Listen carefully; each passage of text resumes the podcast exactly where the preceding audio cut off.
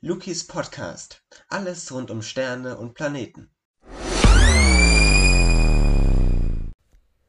Atomkriege, Hungersnöte und Killerviren. All das sind doch mögliche Szenarien für einen Weltuntergang unserer geliebten Erde. Das erleben wir doch vor allem im Moment gerade, diese Killerviren. Das Coronavirus breitet sich immer weiter aus auf der ganzen Welt. Jetzt gibt es auch verschiedene neue Varianten und Mutationen und viele Menschen leben immer noch in Angst und Schrecken. Mit diesen Worten möchte ich Sie wieder gerne zu einer neuen Folge dieses Podcasts willkommen heißen, liebe Zuhörerinnen und Zuhörer. Es ist doch so, dass der Mensch sein eigenes Schicksal auf der Erde zu einem großen Teil selbst in der Hand hat. Auch wenn man davon ausgeht, dass sich die Menschheit nicht irgendwann selbst zerstören wird, das Ende kommt sowieso und bestimmt. Das können wir gar nicht ändern. Die Astrophysik verrät, wann und wie definitiv jegliches Leben enden wird. Das erste große Ereignis von astronomischer Bedeutung, das die Erde und uns Menschen also betrifft, ist die Kollision unserer Heimatgalaxie, ja, der Milchstraße, mit unserer Nachbargalaxie namens Andromeda. In etwa 4 Milliarden Jahren wird es soweit sein und die beiden Galaxien treffen sich frontal und reiten aufeinander zu. Das geht auf Berechnungen der NASA zurück. Die Relativgeschwindigkeit beträgt hierbei etwa minus 400.000 Kilometer pro Stunde. Das heißt, mit dieser Geschwindigkeit rast also Andromeda, unsere Nachbargalaxie, auf unsere Heimatgalaxie die Milchstraße zu. Diese Daten konnten Astronomen durch Messungen mit dem Hubble-Teleskop genau bestimmen. Das Zusammentreffen der beiden Galaxien wird also laut Vorhersagen folgendermaßen aussehen, ja, also in verschiedenen Schritten stattfinden. Zunächst durchqueren sich beide Galaxien, das heißt Milchstraße und Andromeda verschmelzen. Es entsteht eine Art elliptische Großgalaxie, die ähnlich wie ein schwebender Wassertropfen um ein gemeinsames Massezentrum schwingt. So kann man sich das vorstellen.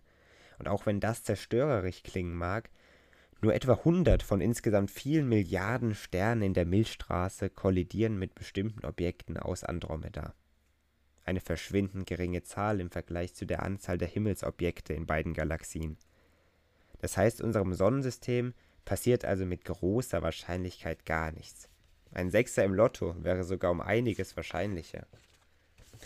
Das Einzige, was wir neu sehen werden, ist ein neuen Nachthimmel. Und dieser besteht dann voraussichtlich aus der neuen Milchgalaxie. Von manchen wird diese sogar jetzt schon Milchdromeda genannt. Möglich wäre aber auch, dass die Sonne in ein Doppelsystem hineingezogen wird und die Erde sogar zwei Sonnen umkreist. Auch das bedeutet aber zunächst nicht unbedingt das Ende der Erde, auch wenn man sich das vielleicht gar nicht vorstellen kann. Aber die einzig reale Gefahr besteht wirklich darin, dass die Erde einem anderen Stern oder sogar einem schwarzen Loch zu nahe kommen könnte. Planetenbahnen würden dadurch nämlich instabil werden und im schlimmsten Fall könnte die Erde sogar in einen, einen neuen Stern oder in unsere Sonne stürzen. Aber auch dieses Szenario ist eher unwahrscheinlich. Was viel wahrscheinlicher ist, ist das Ende der Sonne. Denn die wirklich entscheidende Zukunft der Erde liegt in den Sternen. Wortwörtlich, denn genauer gesagt in der Zukunft von Sternen wie unserer Sonne. Denn wir wissen, die Sonne spendet uns Licht und Wärme und schafft so die Grundvoraussetzung überhaupt für unser Leben auf der Erde. Doch irgendwann wird auch die Sonne das Ende des Lebens auf der Erde besiegeln. Denn in etwa fünf bis sieben Milliarden Jahren wird sich unser Stern so auf spektakuläre Art und Weise verwandeln. Ihr Durchmesser und ihre Leuchtkraft werden beide stark zunehmen. Die sonnennächsten Planeten, also Merkur, Venus, Erde, werden dabei zerstört. Und wir wissen bereits, die Sonne ist ein gigantischer Kernfusionsreaktor. Sie besteht hauptsächlich aus Wasserstoff und in ihrem Inneren sind Druck und Temperatur so hoch, dass Wasserstoffatome miteinander zu Heliumatomen verschmelzen. Kernfusion ist also ein ganz wichtiger Prozess in unserem Universum. Denn bei diesem Prozess wird dann eine ungeheure Menge an Energie frei. Ja, nachdem der Wasserstoffvorrat der Sonne dann erschöpft ist, bläht sie sich auf und wird dabei vorübergehend noch intensiver leuchten. Als ein roter Riese, so nennt man das, das ist einfach nur ein Riesenstern, wird ihre Leuchtkraft im Alter von etwa 10 Milliarden Jahren doppelt so groß sein wie heute. Allerdings scheint sie dann auch nicht mehr gelb, wie wir es kennen, sondern rot, weil sie wesentlich kühler sein wird. Daher kommt übrigens auch der Name Roter Riese. Das kann man sich bestimmt so leicht merken.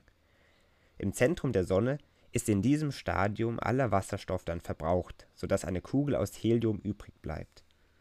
Während sich die Sonne dann ausdehnt, wird ihre Korona die Planeten Merkur und Venus verschlucken.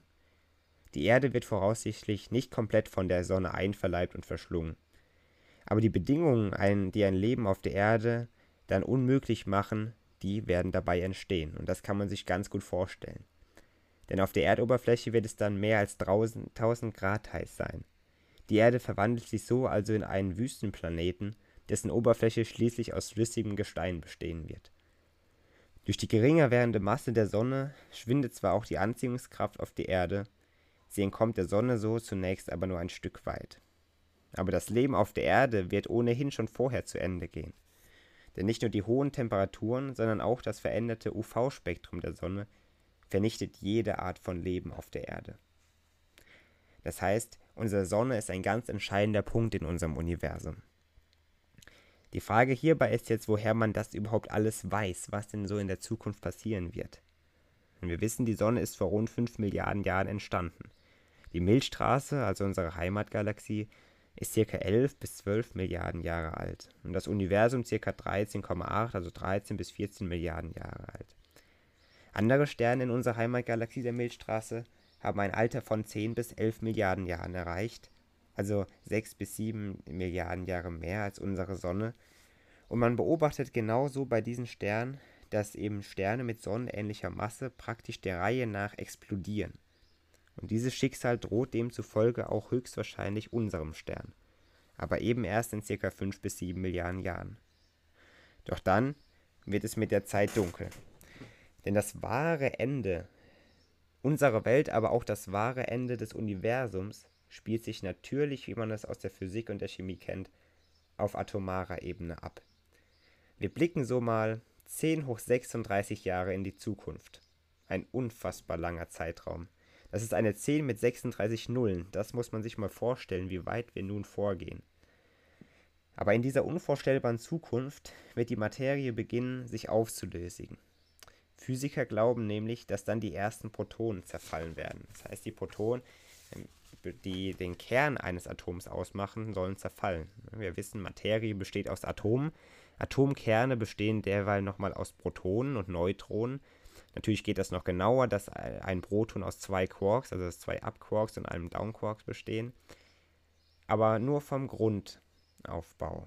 Wissen wir, dass Protonen und Neutronen im Kern sind eines Atoms und Elektronen außenrum.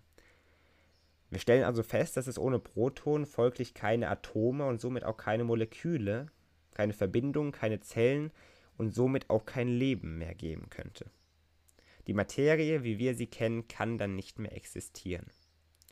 Das heißt, das Universum muss oder wird in einem völlig fremden Zustand sein. Allein Elektronen, Positronen und langweilige Photonen, also Lichtquanten, bilden die Bestandteile des Universums.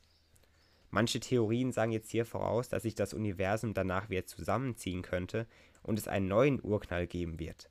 Andere sprechen aber auch von einer ewig andauernden Expansion.